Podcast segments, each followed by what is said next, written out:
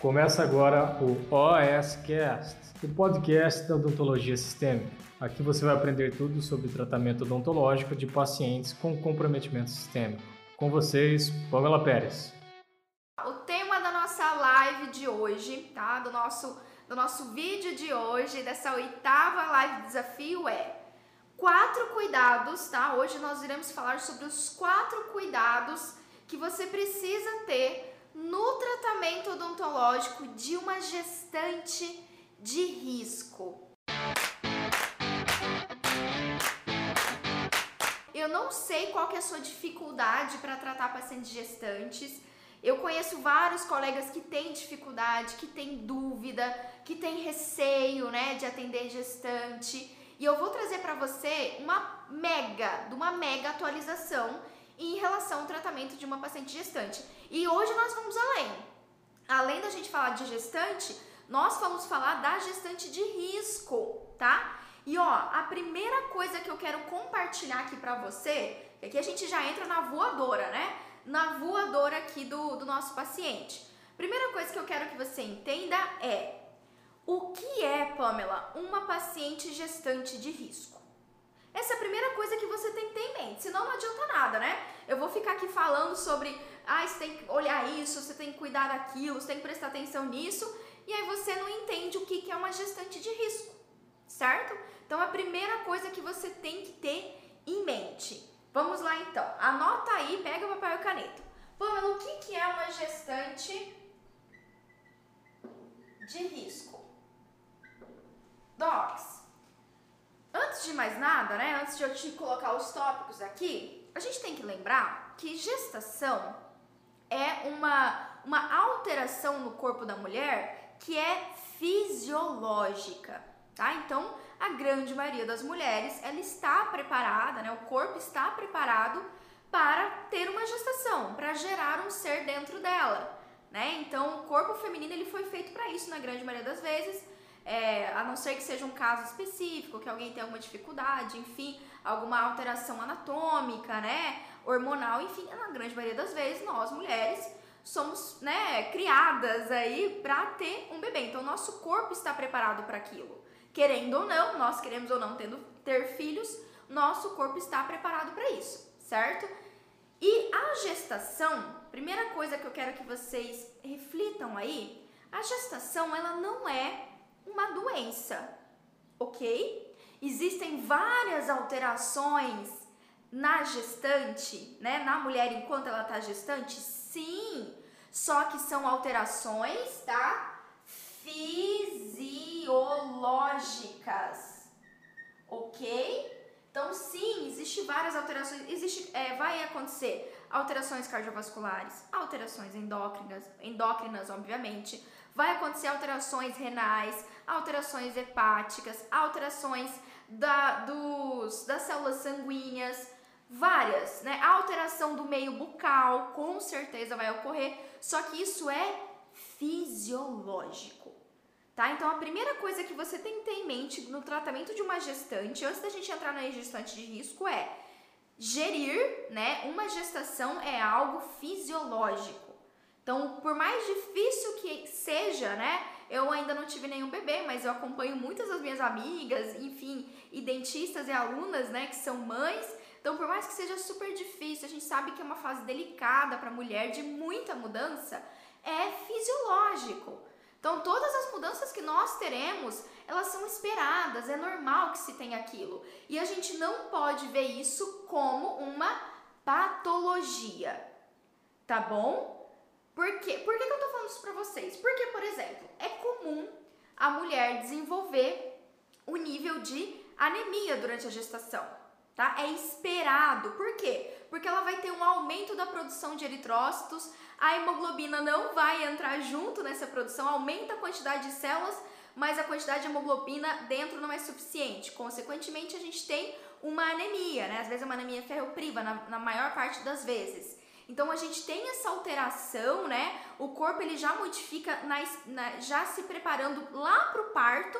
Então o corpo pensa, caramba, essa mulher vai passar, né? eu vou passar por um parto, vou ter sangramento, então já no início da gestação eu vou aumentar a quantidade de células sanguíneas, né? de eritrócitos, de hemácias, já prevenindo, já é, imaginando, né, se precavendo da possível sangramento durante o parto. Então, tudo isso muda e esse aumento de células hemácias leva a um quadro de anemia. Nossa, estranho, né, Pamela? Doc, basicamente a anemia ela está relacionada com a hemoglobina dentro da hemácia. Se eu tenho muita hemácia e não tenho hemoglobina suficiente dentro dessa hemácia, né, eu vou ter uma anemia. Então é comum, é esperado, certo?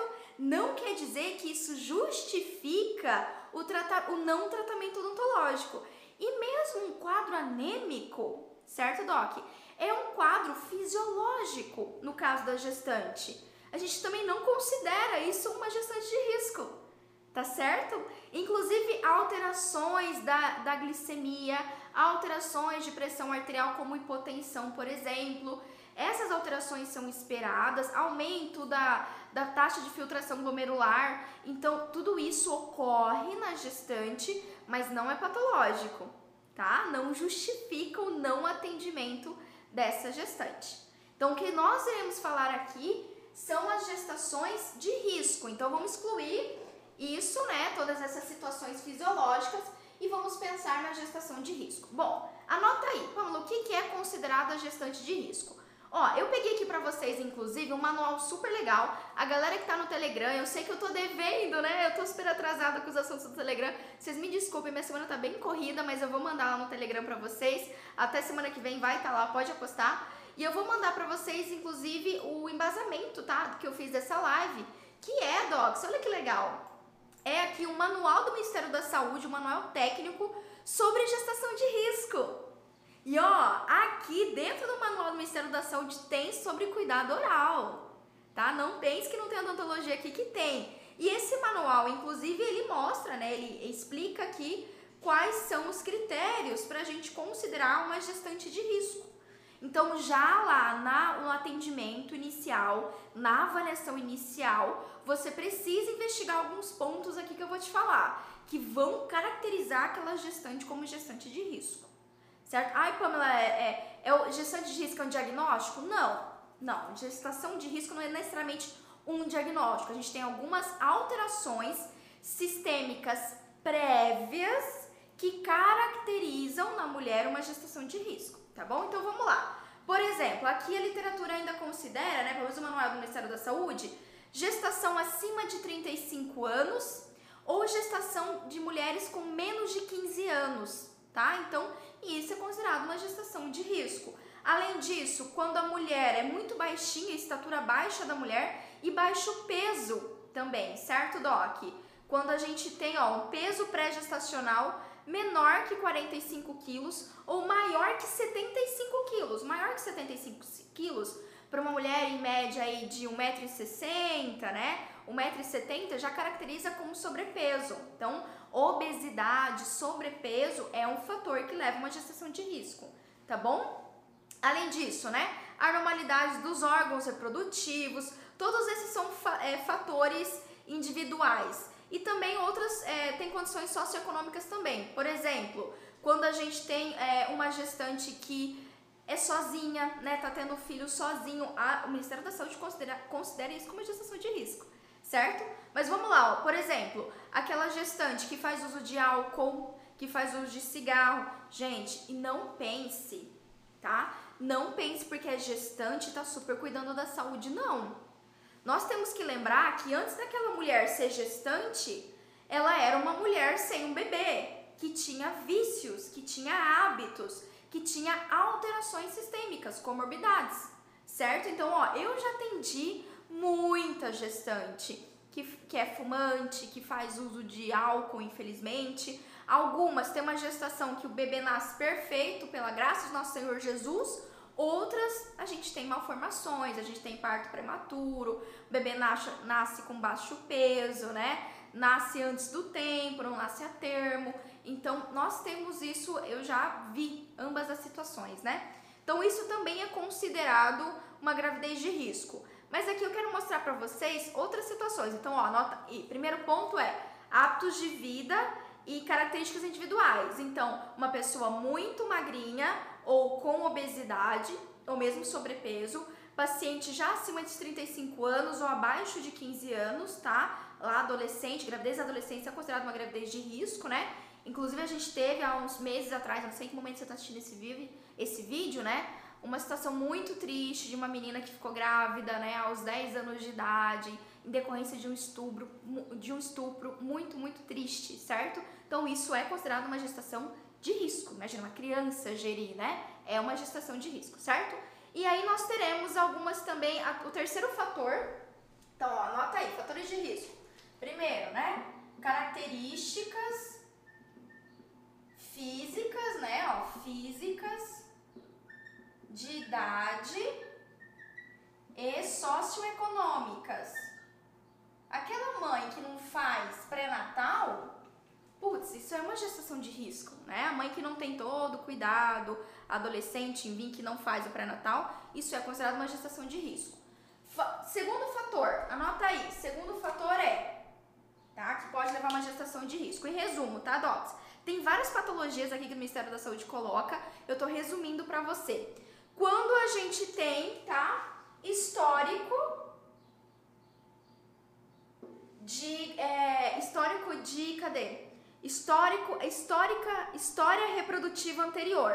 Então, quando a gente tem um histórico, né? Um histórico de aborto, sangramento, certo? Então, isso são informações que você, como dentista, consegue pegar isso da paciente, né? Na sua anamnese, na sua avaliação inicial, você consegue ter essas informações. Você vai olhar para a paciente, putz, é uma paciente com sobrepeso, já caracteriza uma gravidez de risco. Ou, ah, é uma paciente que não está fazendo pré-natal, que, né, que tem, que, é, tem hábitos, comorbidades é, como fumo, ah, uso de álcool, uso de drogas, né, enfim. E também histórico. Né? Então, por exemplo, uma das primeiras coisas que eu pergunto para as mães, né, para gestantes quando vem no consultório é: como que tá a gestação? Já teve outros filhos? Ah, doutora, é o primeiro filho. Ou não, doutora, eu já tive outros. E foi, como é que foi a gestação dos outros? Ah, doutora, foi tudo tranquilo, tudo normal, tudo maravilhoso. Ah, não, doutora, foi bem difícil. Teve um que eu quase perdi. Teve outro que eu tive pré-eclâmpsia. Teve outro que não, eu já tive um aborto. Já tive um aborto. Então, opa, isso são características, né? Um histórico não favorável para a gestação. E também a literatura coloca isso como é, histórico, como fatores que levam à gestação de risco. Então, aqui, por exemplo, ah, bebê que nasceu dentro da mãe ou mesmo depois do parto, né? É, parto, é, infertilidade, é, aborto espontâneo, que mais aqui? Diabetes gestacional, quadros de hemorragia durante a gestação, certo? N fatores aqui, N fatores. E o terceiro fator, que é o que a gente vai, digamos assim, conversar mais aqui hoje, são ó, as condições clínicas pré-existentes.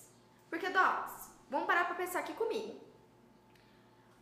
Todos, todas nós mulheres, eu sei que tem várias mulheres aqui me assistindo, né? Todas nós mulheres que pretendemos engravidar e que a gente vai engravidar, enfim, antes da gente engravidar, nós somos um ser humano que pode ter várias alterações sistêmicas. Então, por exemplo, eu já posso ser uma mulher diabética. Só que não é porque eu sou diabética que eu não vou querer ter meu filho, que eu não vou querer engravidar, certo? Então, alterações, condições clínicas pré-existentes, ó, anota aí. Condições clínicas pré-existentes.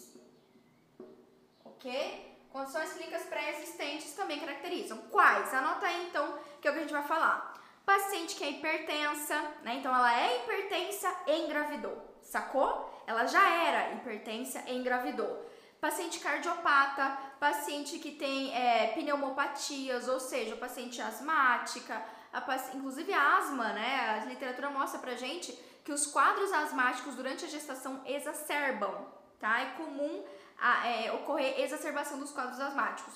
Ou um quadro de pneumonia, ou teve quadro de tuberculose, por exemplo, nefropatias, então uma mãe que é renal crônica, ok? Além disso, é, já tem diabetes ou tem hipo, hipertiroidismo, tem algum tipo de alteração é, hematológica, alguma discrasia sanguínea por aí vai, né?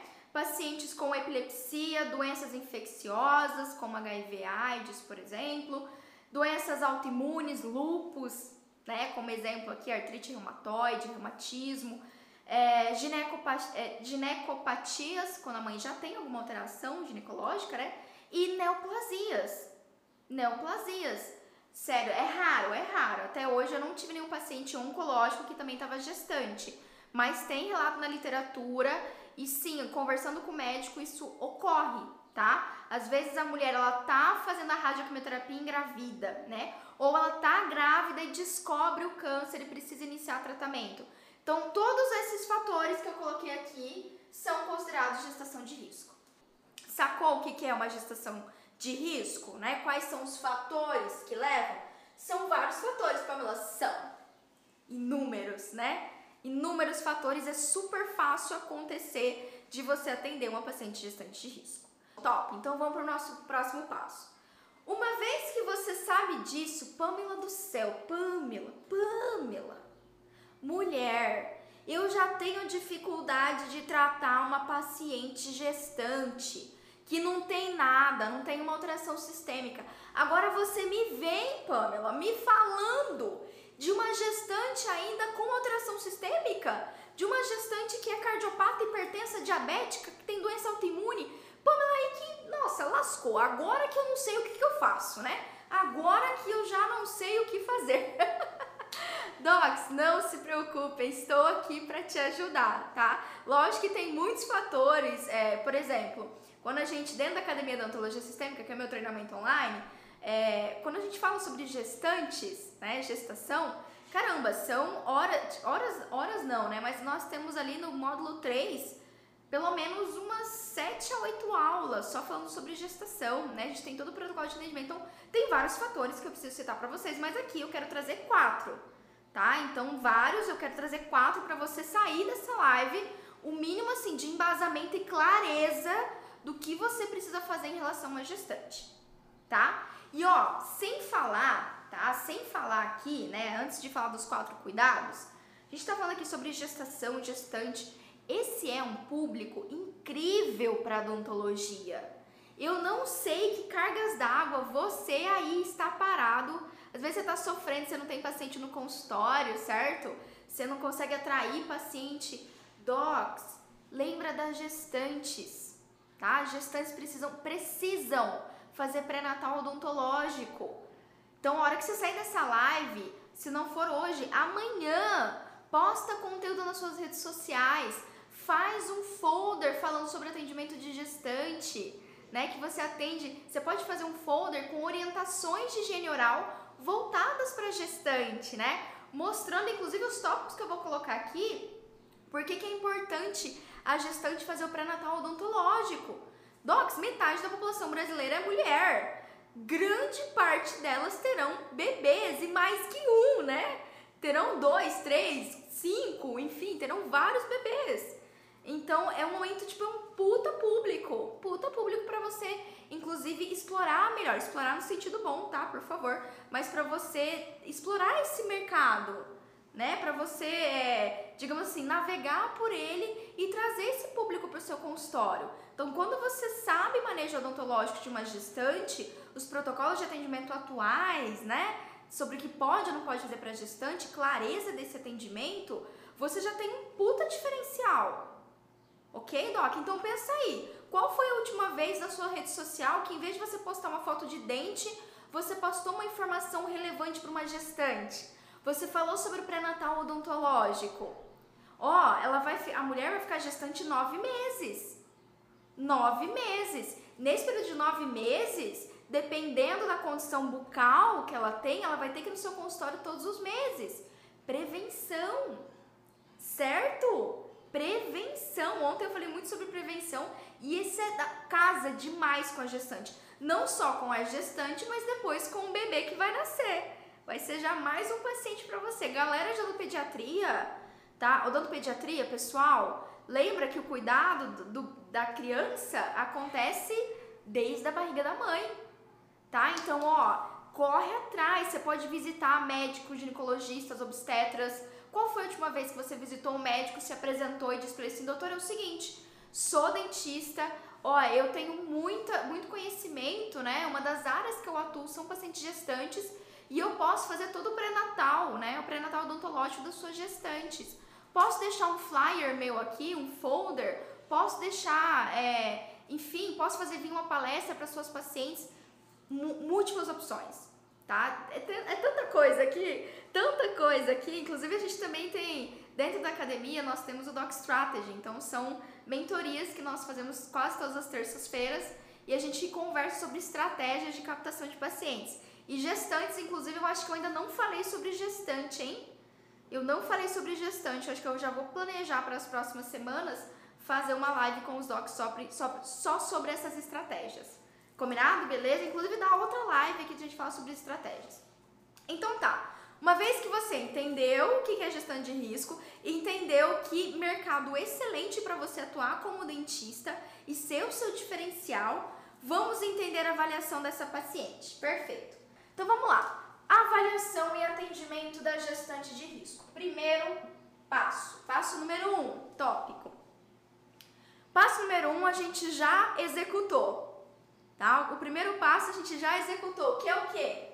Identificação da gestante de risco.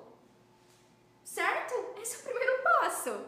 Né? Então, quando você é, agendou no seu consultório ou você vai fazer um home care e é uma gestante, o primeiro ponto é você descobrir dessa gestante se ela é uma gestante de risco. Né? Eu já falei aqui pra você né, no começo da live todos os tópicos, enfim. Quem chegou agora perdeu, perdeu, sinto muito. Quem estava aqui desde o começo já pegou. Então você tem que identificar se aquela é uma gestante de risco ou não. Primeiro passo. Como que eu faço isso? Vamos lá. Uma anamnese, uma anamnese assertiva.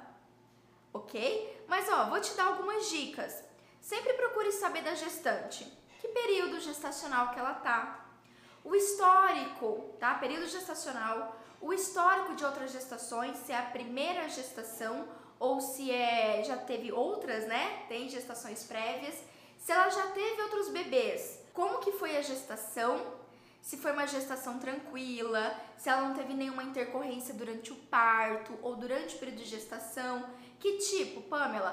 Pré-eclâmpsia, sangramento, se ela já sofreu algum tipo de aborto, né? Se o bebê nasceu a termo. Então, no contexto geral, você entender como que foi as outras gestações dela. Se foi tudo bem, ótima notícia. Se não, já é um alerta, ok? Pra gente entender que gestante está sentado na nossa cadeira. Além disso, então, deixa eu ver, eu falei, falei sobre se teve intercorrências, se ela já teve outras gestações, que é mais que eu sempre converso com a minha gestante. Se ela tá fazendo pré-natal, né? Então, se tem feito pré-natal, qual foi a última vez que você foi no médico? Ah, doutora, foi mês passado. Perfeito, como é que foi lá, né? Tava tudo bem, você fez ultrassom, fez os exames, tava tudo tranquilo? Ai, doutora, tava tudo ótimo. Ai, doutora, não, tava mais ou menos assim, não tava. Enfim, a gente investiga como foi as últimas gestações, no contexto geral, alguns tópicos aqui para vocês, e como ela tá hoje, né? E aí? E você? Tá em quantos meses, né? Como é que tá? Tá tudo bem? Como tá a glicemia? Como é que tá a pressão arterial? Inclusive, esse é o segundo ponto. Né? Como que você tem se sentido? Você tá se sentindo bem? Precisou ir no pronto-socorro por algum motivo por causa da gestação? Né? Você tá conseguindo fazer algum tipo de atividade física? Você fuma, você bebe, você usa alguma droga recreativa, você usava antes da gestação? Como é que tá sendo? Então, uma conversa aberta e franca. Quanto mais você saber daquela gestante, certo? E saber do histórico de outras gestações dela, mais preciso você vai ter, né? Mais preciso você vai. É, mais claro estará na sua mente em relação àquela gestante que está sendo atendida. Ok? Então, anamnese. Anamnese, docs. Não negligencie a anamnese, ainda mais numa gestante. A anamnese, a avaliação inicial, é o momento mais importante do tratamento odontológico. Sabe por que eu tô falando isso? O que, que acontece com quase todos nós quando a gente tem uma falha no nosso procedimento? Ah, putz, o procedimento não deu certo. Ou putz, o paciente passou mal. Pamela gestante ficou super estressada, super nervosa, é, a pressão dela subiu, né? Caramba, tudo isso que eu tô falando tá? Todas essas falhas, essas intercorrências, tem um ponto principal que você deve ter pulado, que você não deve ter se dedicado tanto. A anamnese, a avaliação inicial. Tudo culmina nisso, certo? Nenhum procedimento odontológico, alguma falha, né, ou alguma intercorrência vai acontecer se nenhum não, né? Mas na grande maioria das vezes, as intercorrências, as falhas dos procedimentos não vão acontecer se você fez uma anamnese, uma avaliação inicial completa. Ok? Então olha lá. Identificou? Perfeito. Você identificou, é, já está gestante há mais de 40, com 40 anos, ou é uma adolescente, infelizmente, né? Enfim, é uma gestação de risco. Segundo passo que você vai tomar aí para avaliar essa gestante.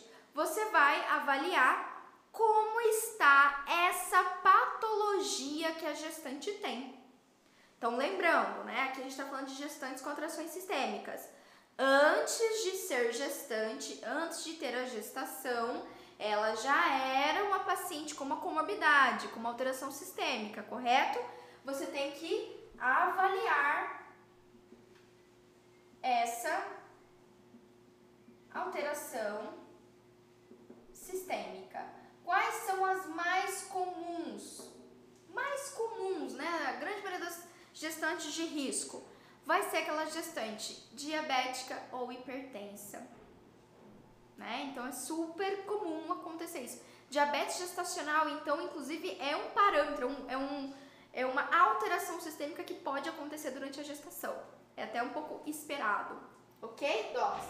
Então, avaliar essa alteração sistêmica. Pamela, como que você avalia, né? Como que eu avalio a estabilidade do quadro de saúde de uma gestante? Anota aí, então. Anota essa sigla. Pago. Quem aí é velhaco? Quem é doc, velhaca, velhaco, sabe o que essa sigla quer dizer? Vamos lá, que vou dar um chicote agora, hein?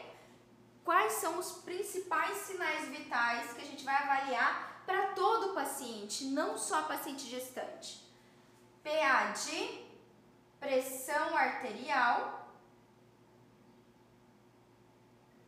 G de glicemia e O de oxigênio, né? Ou seja, saturação SpO2 mais batimento cardíaco por minuto.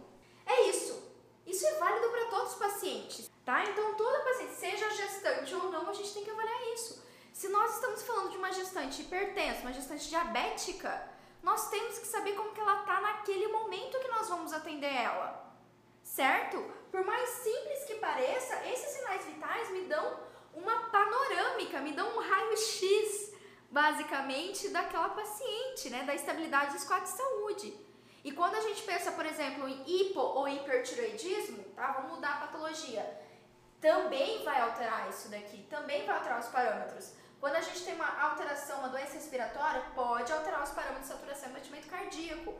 Quando a gente tem uma alteração cardíaca, eu vou ter alteração dos batimentos cardíacos, vou não, né? Mas possivelmente posso ter alteração dos batimentos cardíacos e da pressão arterial. Tá tudo casado, tá tudo ligado. Tá bom? Por quê? Se a minha gestante, ela é uma gestante de risco, mas aqui eu avaliei ela, eu avaliei, você não precisa mandar pro médico, pro médico te falar isso daqui, é só você avaliar, certo? Se eu avaliei isso daqui e eu vi que apesar dela ter diabetes, apesar dela ter hipertensão, né, dela te relatar isso no histórico de saúde, isso tiver estável, excelente, excelente, o seu tratamento odontológico, seu andamento do tratamento vai ser muito melhor, certo? Vai ser bem melhor, vai ser muito mais tranquilo, independente do período gestacional. Fechou? Então, segundo, é, segundo ponto. Terceiro ponto, vou apagar aqui para escrever. Quem anotou, anotou. Quem não anotou, não anota mais. Eu estou igual, igual a professora do ensino médio nessa, nesse desafio. Anotou, anotou, não anotou, não anota mais. Mais ou menos assim. Terceiro ponto. Extremamente importante. Você avaliou, né? Você identificou uma gestão de risco. Você avaliou os sinais vitais dela, como que ela está naquele momento com você. Terceiro ponto, você deve, deve fazer o controle de foco de infecção. Pamela, o que é um controle de foco de infecção? Se aquela gestante ela tem uma doença bucal, seja no tecido dental, seja no tecido gengival, mucosa, se ela tem uma doença bucal, deve ser controlado. Atenção, independente, independente, vou falar de novo, presta atenção. Independente, é para fixar, tá? Independente do período gestacional. Não importa se ela está no primeiro trimestre, segundo trimestre ou terceiro trimestre. Se ela tem um foco de infecção odontológico e se ela é uma gestante de risco, mais um motivo para você tratar. Acabou. É a Pamela que está falando isso? Não. Não é. É uma avalanche de evidência científica. Se na faculdade você aprendeu, ah, é porque é o melhor momento para tratar a gestante, né? Quando que eu posso tratar a gestante, Pamela? No segundo trimestre da gestação. Então, se ela tiver com dor no primeiro ou lá no último trimestre para parir, eu não vou nem tocar nessa gestante, porque eu aprendi na faculdade. Isso caiu por terra. Ó, vou trazer um dado para você que você vai cair, vai cair o quê? Você fala assim, que? É porque a gente tem muitas, muitos bloqueios na nossa mente, né? Não sei se é da graduação ou é da, dos, das coisas que a gente ouve falar de outros colegas, né? Mas ó, eu vou pegar aqui para vocês um dado, tá? De um artigo fantástico aqui, muito legal, para vocês terem uma noção. Por quê? Pamela, qual que é o problema? Cadê, gente? Nossa, tem tanto. Meu resumo aqui de gestação é gigantesco. Aqui. Mas, Pamela, qual que é o meu medo? Tá? Eu vou, ó, vou fazer uma leitura agora nesse momento. Imagine que tem uma bola de cristal imaginária aqui. Eu estou adivinhando o seu pensamento. Estou adivinhando o que você está pensando. Você está pensando o seguinte, Pamela do céu. Mas e se a gestante, ó, tá minha bola aqui, ó, minha bola. Pamela do céu, uma gestante de alto risco, né? Uma gestante que tem hipertensão, diabetes. O meu medo, Pamela, é eu fazer o tratamento odontológico e ela ter um parto prematuro. E se ela tiver um parto prematuro por causa do meu tratamento odontológico? Cara, e aí? Ai meu Deus do céu, ela vai me processar. Eu já ouvi isso de colega. Eu já ouvi isso de outros colegas. Falei assim, ah não, Pamela, eu não atendo gestante. Sabe por quê? Se qualquer coisa acontecer com o bebê dela, vai ser culpa do dentista. Vai me processar. Ó. Ó, isso é desculpa de alguém que não sabe tratar gestante. Porque eu já tratei muita gestante nessa vida. Nath, que tá aqui, ó, meus docs oficiais da academia já trataram muitas gestantes nessa vida. E até hoje isso nunca aconteceu comigo. Eu nunca tive uma gestante que falou um A pra mim, um A pra mim, ai, porque eu. É por causa do tratamento odontológico. Tá? Isso é desculpa. Isso é uma limitação que nós colocamos para nós mesmos. Como eu não sei atender gestante, como eu não sou, não tenho as evidências científicas ao meu favor, né? Não estou atualizada no atendimento de gestante, eu vou falar que eu não vou atender para não prejudicar ela. Né? Essa vai ser a minha desculpa. E essa desculpa não tem nada a ver com a gestante, não. É uma desculpa que você se dá. Certo, Doc? A gente faz isso, eu já ouvi isso de outros colegas. Pode ser que você tenha isso em mente. E tá tudo bem, eu não estou aqui para te julgar.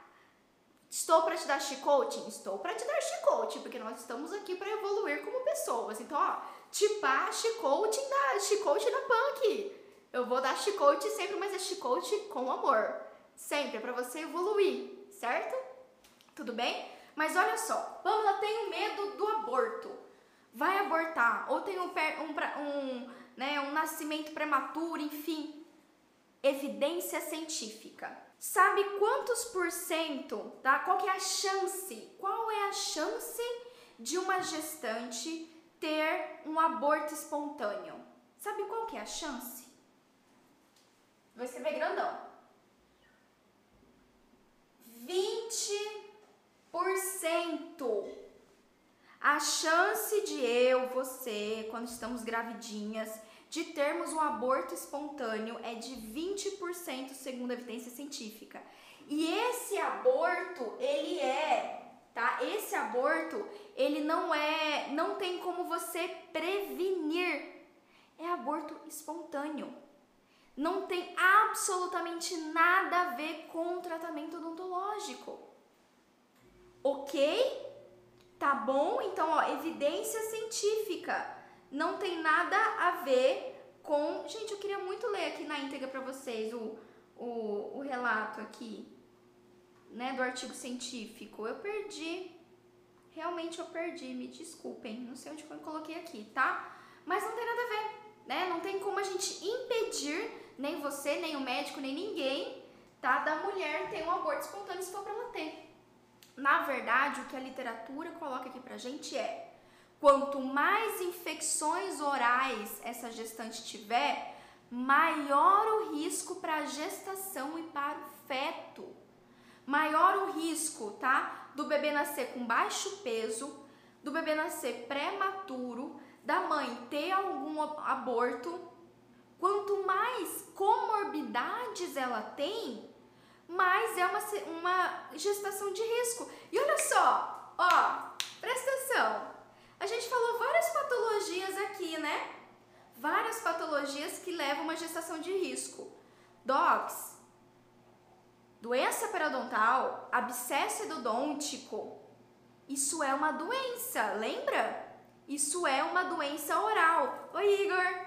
Isso é uma doença oral tá? Então, quando eu tenho uma comorbidade, uma patologia oral, por mais que pra gente é super simples, eu tenho, tá? O fato de ter infecção odontológica leva a gestante a ter uma gestação de risco. É só você simplesmente aqui encaixar as peças. Se tem várias e várias evidências dizendo controle o foco de infecção odontológico, porque o foco de infecção odontológico pode levar a várias intercorrências durante a gestação. Isso quer dizer o quê?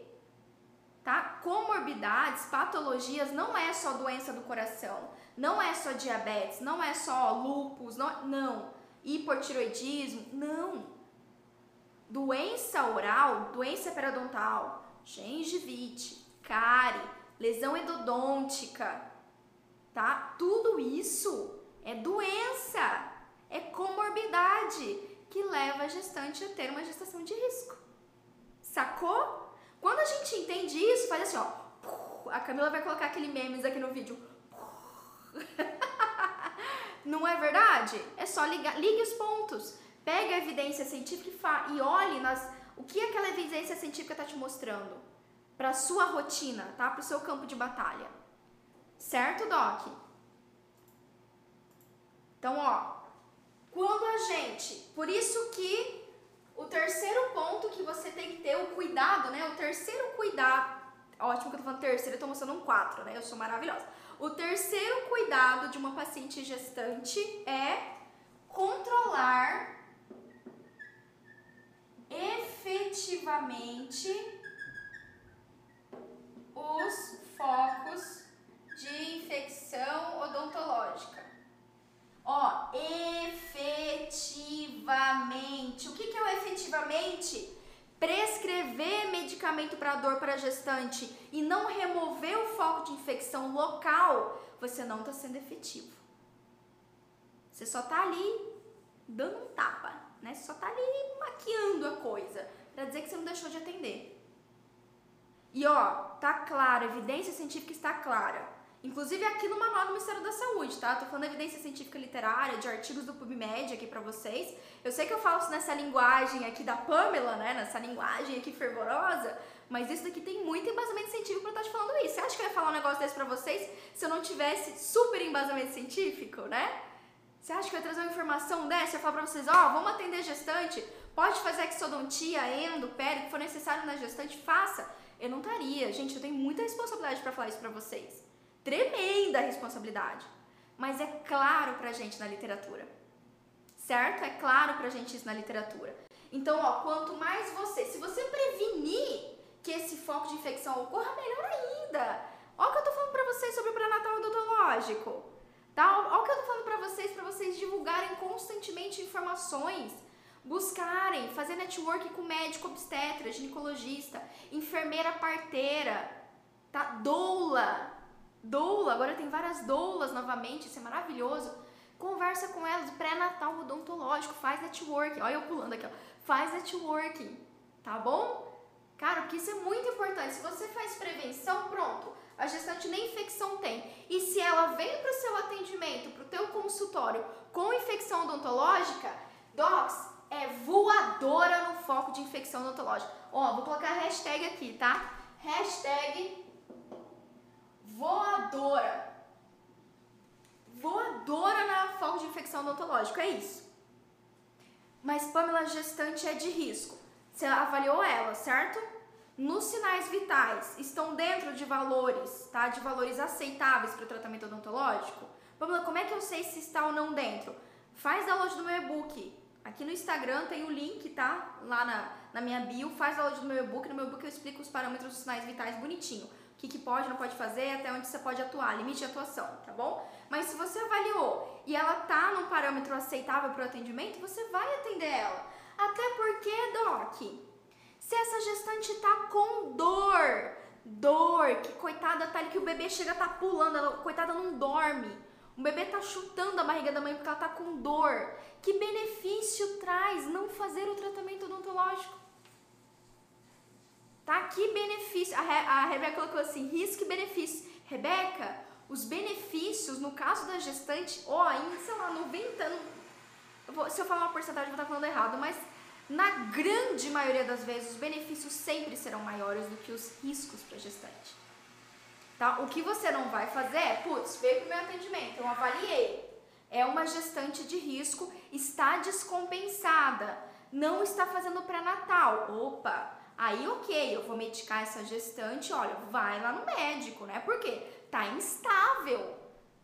Vamos, ela tá tendo pré-eclâmpsia. Como que eu sei que ela tá tendo pré-eclâmpsia? Na verdade, você não vai saber exatamente porque a pré-eclâmpsia são várias alterações de parâmetros laboratoriais e físicos, sinais e sintomas que levam à pré-eclâmpsia.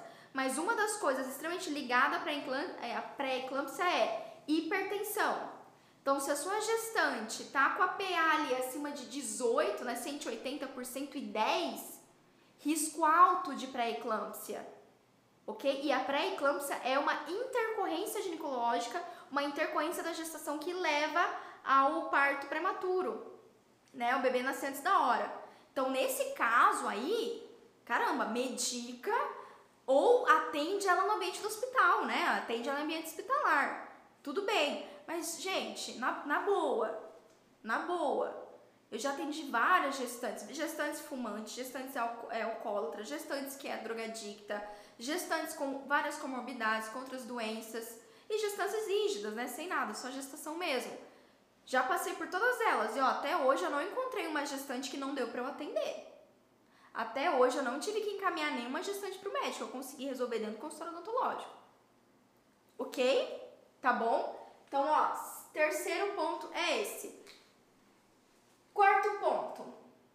Obviamente que não é porque eu posso fazer todo o tratamento odontológico, independente do momento da gestação, eu não só posso, como devo atender, que também eu vou fazer ali o carnaval, né? Então, a minha sugestão para você, para a gestante passar por esse tratamento mais tranquilo possível, é você ir com calma. Então, o que, que é com calma? Doc, a não ser que a gestante chega com dor, e aí você vai ter que fazer abordagem, não adianta só você passar medicamento, você vai ter que fazer abordagem. Vai ter que tratar ela como se ela não fosse gestante, tá? controlar realmente o foco de infecção, ok? Beleza, é uma urgência, você vai atender aquilo até ela melhorar e aí quando ela voltar, você vai indo com calma. Então vai, começa a fazer o procedimento do menos invasivo para o mais invasivo. Ela veio para o pré-natal odontológico, certo? Perfeito. Aí você foi para o pré-natal odontológico, alta demanda de procedimentos odontológicos. E tá ali, gestantezinha já, né? primeiro, três meses, quatro meses, sei lá quantos meses, não importa, realmente não importa. Não vou ficar falando aqui sobre trimestre de gestação para vocês, tá bom? Mas ela tá com ali, com uma alta demanda de procedimento, o que, que eu vou fazer? Ah, eu vou aos poucos com essa gestante. Por quê? Para eu avaliar como que ela vai ficar. Então eu começo com uma raspagem só superior, talvez, ou só inferior, ou com uma profilaxia, para depois, se eu ver que ela tá indo bem, que tá um bom andamento do tratamento, ela tá é, tranquila, né? Ela consegue se manter ali no consultório odontológico sem sentir muita dor, na posição correta para uma gestante, especialmente gestante que tá com barrigão já, né? Então, se ela tá bem, beleza, então eu vou fazendo com calma. Ok? Eu posso, não precisa fazer todos os procedimentos de uma vez. Precisa fazer a gestante também passar por algo extremo, né? Então, eu vou fazendo o controle de foco de infecção aos poucos. Prioridade para aquilo que incomoda, que é dor, né? Que é urgência sempre, mas eu vou fazendo aos poucos certo? E quando a gente fala calma com a gestante, docs, calma de também você entender que ela vai querer fazer xixi toda hora, ela vai precisar ficar numa posição que para você talvez não seja mais ergonômica, ok? Então você vai ter que manter ela numa posição que para você não vai ser ergonômico, certo? Você tem que estar preparado que ela pode ter hipotensão, né? Que ela pode ter as alterações, você vai pedir um exame de sangue, que ela pode vir com quadro anêmico. Então você vai com calma no sentido que avalia ela e nos, durante seu atendimento faz o possível para ela se sentir confortável.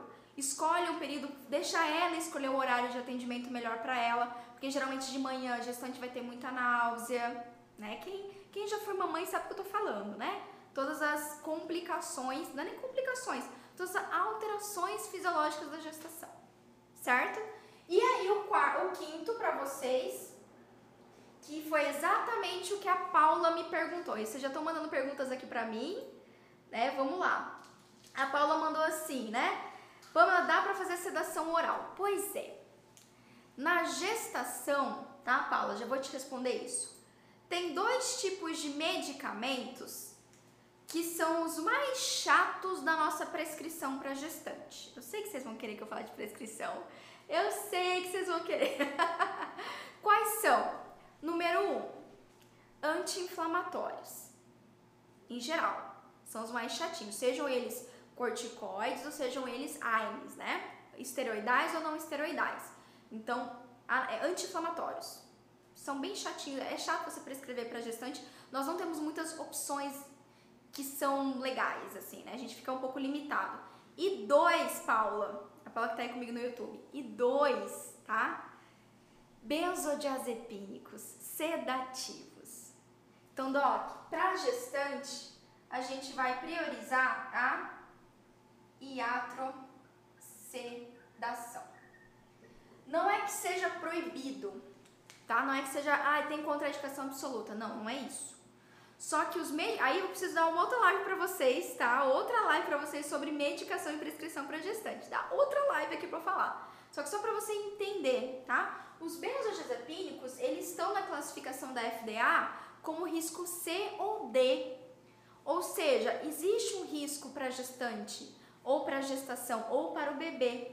E aí, se você, tá, Paula, você pegou uma, uma gestante a iatrosedação não foi suficiente, tá? Como o que é iatrosedação? É a sedação que você vai fazer no consultório que não é medicamentosa, tá bom? Não é medicamentosa. Então, o ambiente adequado, a sua fala, tranquilidade para gestante, né, uma música relaxante para ela, um travesseirinho no meio das pernas para ela ficar o mais confortável e tranquila possível, ok? Então, também entra na iatrosedação, hipnose, acupuntura, ok? Também vai entrar aqui. Então você pode usar, você deve usar e abusar da iatrosedação. Porque os sedativos, né, os benzodiazepínicos em especial, eles vão ser ter essa contraindicação, né? não é que é contraindicado, mais uma vez.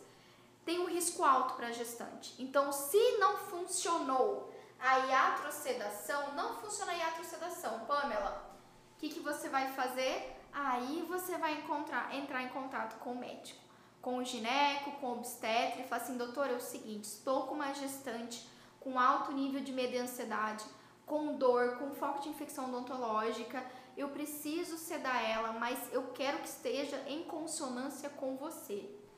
Né? O senhor concorda com isso? O que, que a gente vai fazer? Né? O que, que você prefere? Porque eu preciso atender, não tem, não tem hipótese de não fazer, mas ela tem muito medo. Aí nesse caso, o médico, nesse caso, o médico vai avaliar o custo-benefício ou vai te sugerir, né, uma opção mais viável para a gestante.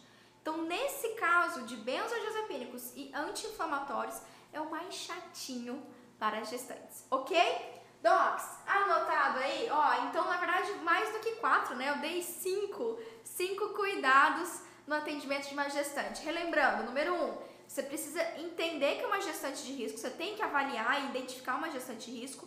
Depois, ver como que está a estabilidade das patologias dessa gestante de risco. Depois, controlar efetivamente todos os focos de infecção, porque isso ajuda ela a ter uma gestação tranquila, quiçá, né, ainda mais uma gestação, uma gestante de risco. Uh, e depois, respeitar a gestante, respeitar o tempo dela, ir com calma, entender que o manejo dela é mais tem que ser mais não é cauteloso, você tem que ir mais com calma com a gestante mesmo, entender que ela sofre um pouquinho mais com aquela barriga do que alguém que não teria, certo? Use e abuse da hidratrosedação porque a gente fica um pouco limitado aos medicamentos sedativos.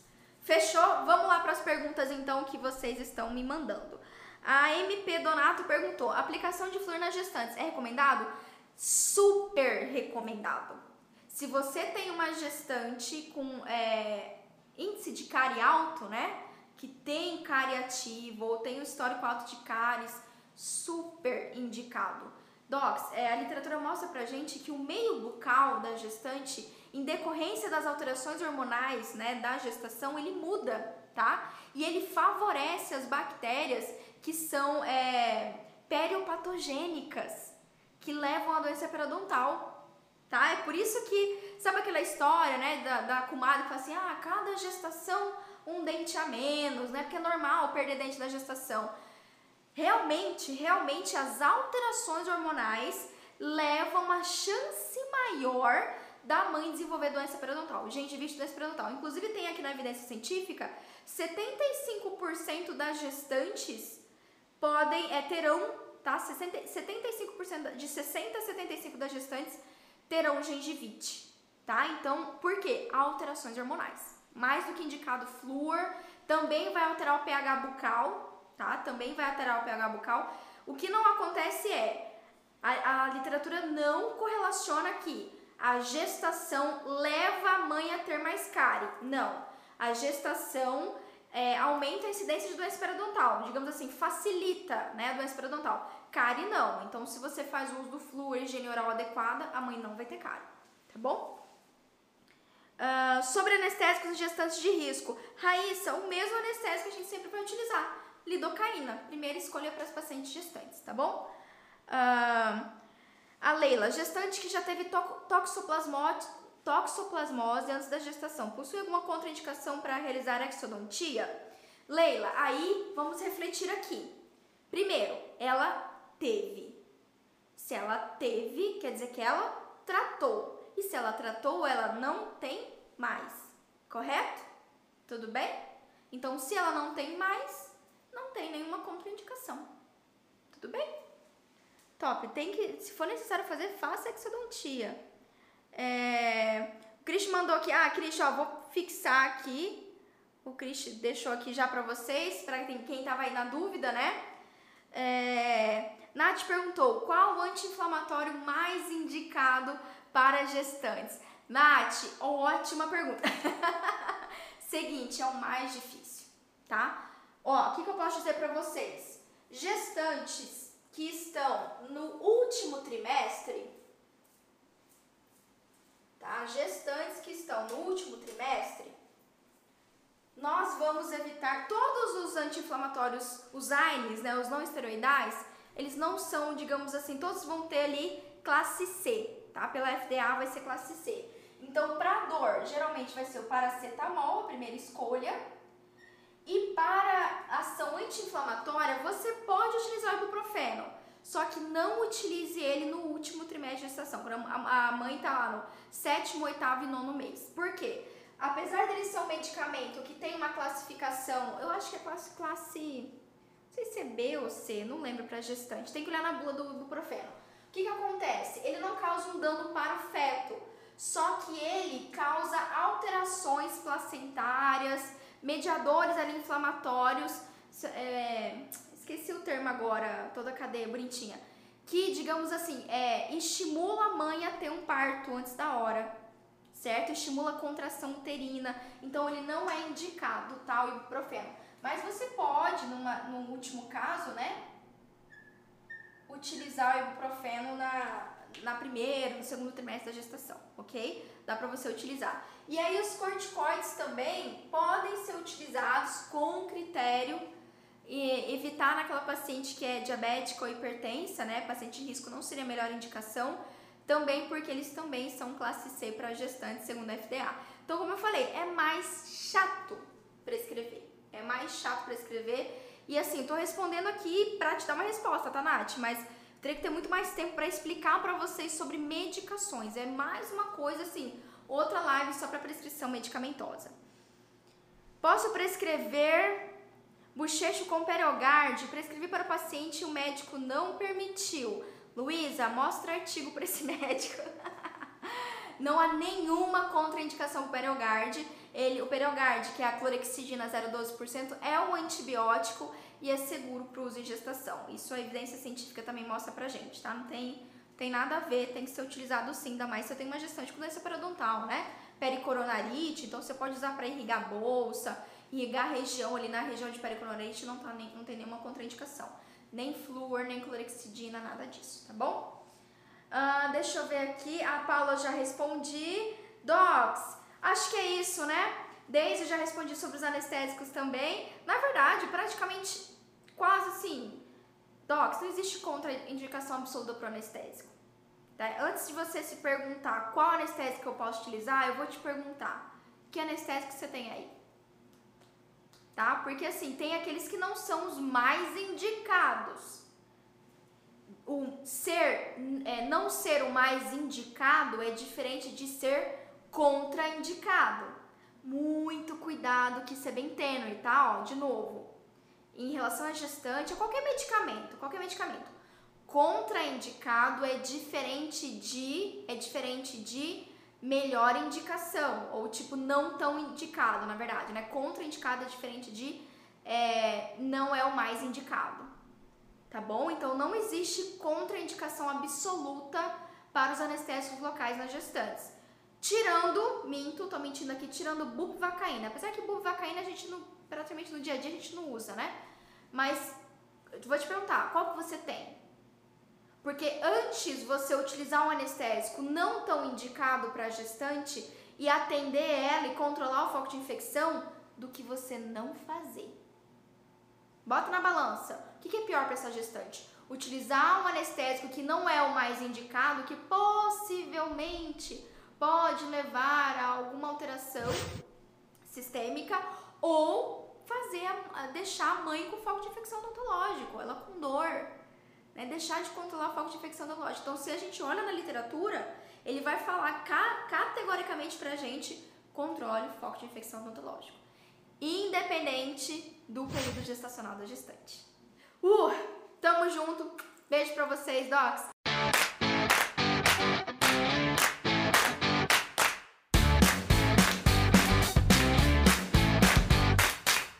Você ouviu o OSCast, o podcast da odontologia sistêmica. Se você gostou desse episódio, tem muito mais nas nossas redes sociais. Siga-nos no Instagram, arroba Pamela P. Pérez, e no nosso canal do YouTube, Pamela Pérez. A gente se vê na próxima. Um abraço, até mais.